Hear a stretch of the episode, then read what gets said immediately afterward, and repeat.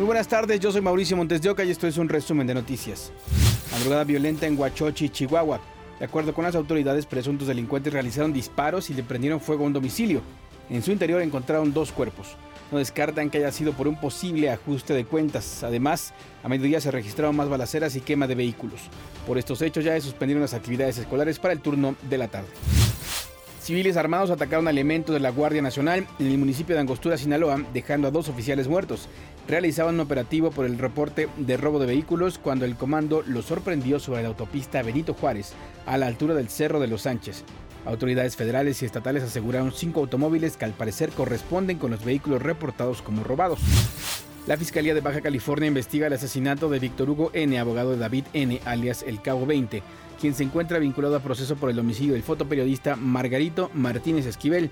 Testigos refieren que la víctima estaba comiendo cuando sujetos armados le dispararon y huyeron a una tienda departamental. Autoridades informaron que hay una persona detenida y que se busca a más involucrados. Un muerto y varias personas privadas de su libertad dejó un ataque en Jerez de García Salinas, Zacatecas ocurrió esta mañana cuando un comando irrumpió una vivienda ubicada en calles de la colonia Centro.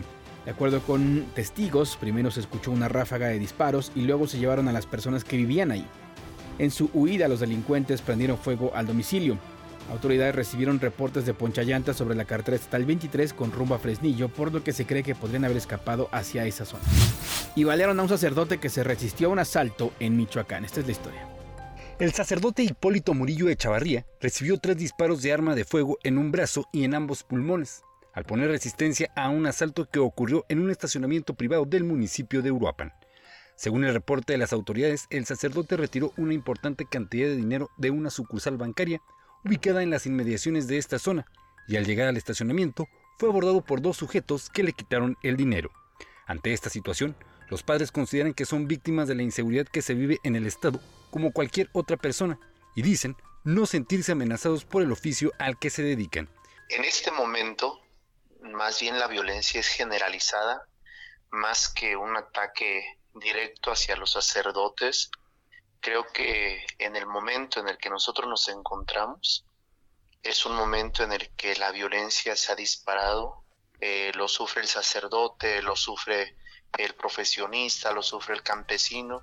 Sin embargo, el secretario de Seguridad Pública de Uruapan, Abelardo Lara, comentó a través de un mensaje para TV Azteca Michoacán que el asalto se trató de un ataque planeado. Añadieron que el sacerdote se encuentra hospitalizado y bajo custodia, mientras las investigaciones correspondientes las realiza la Fiscalía Regional de Uruapan. Alfonso Gómez, Fuerza Informativa Azteca aseguraron el centro de producción y distribución de drogas sintéticas más grande que se conozca en esta administración. La Secretaría de la Defensa Nacional informó que el laboratorio clandestino se localiza cerca de Pueblos Unidos del municipio de Culiacán. Decomisaron 128 kilos de fentanilo, 629.138 pastillas de fentanilo, 100 kilos de metanfetamina y otros químicos usados para procesar la droga.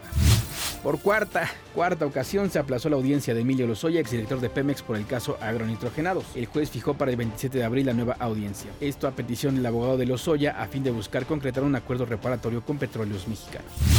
Y aquí en la Ciudad de México, en un colegio de la Gustavo Madero, son al menos 10, 10 los casos de un supuesto abuso contra menores.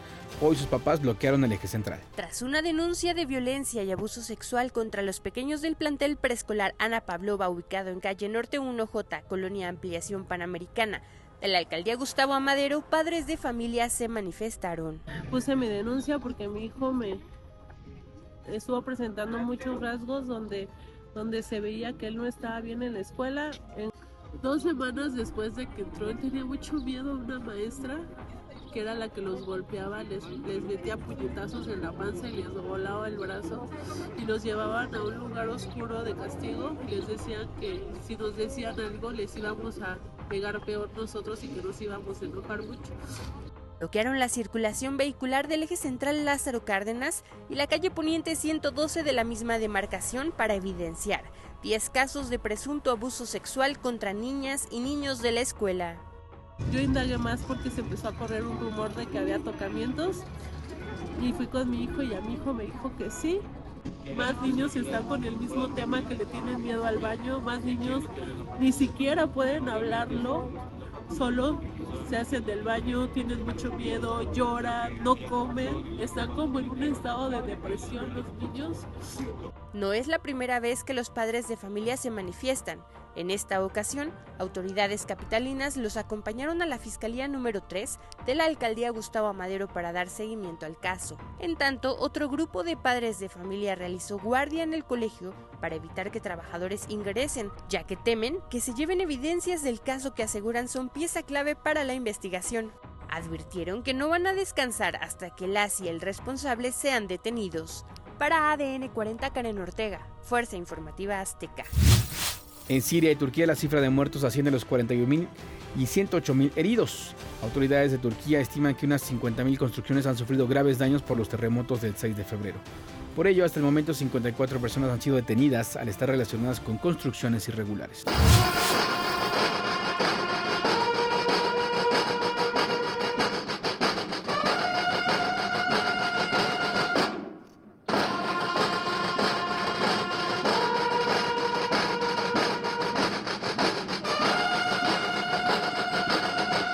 Así rindieron homenaje esta tarde a Proteo, el perro de búsqueda y rescate que participó en las brigadas enviadas en una misión de 10 días a Turquía.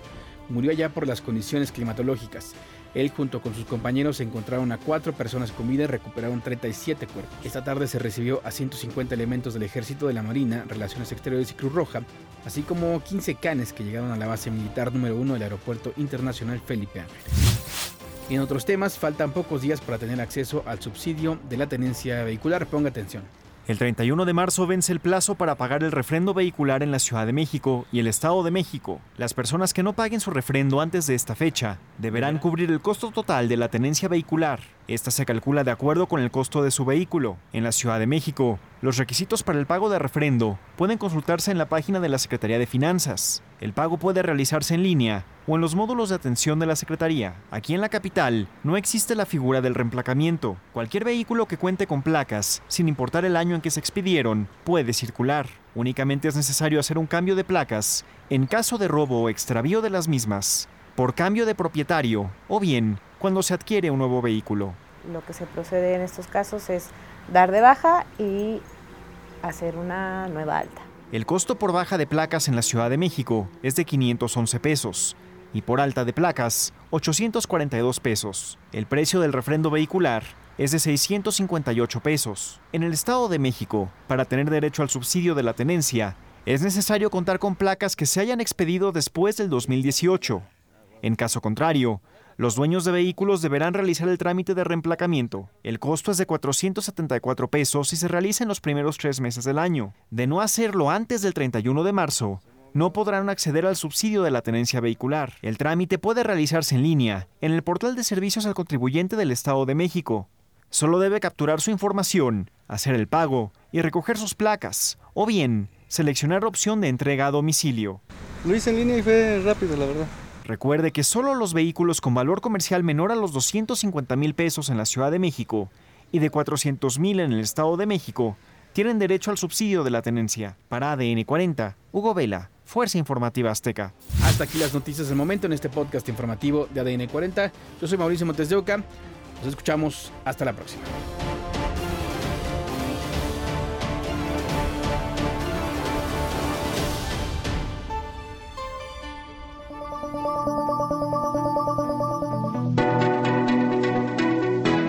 Podcast es presentado por VAS, la super app que te ofrece muchas y nuevas formas de pagar todo lo que quieras con tu celular.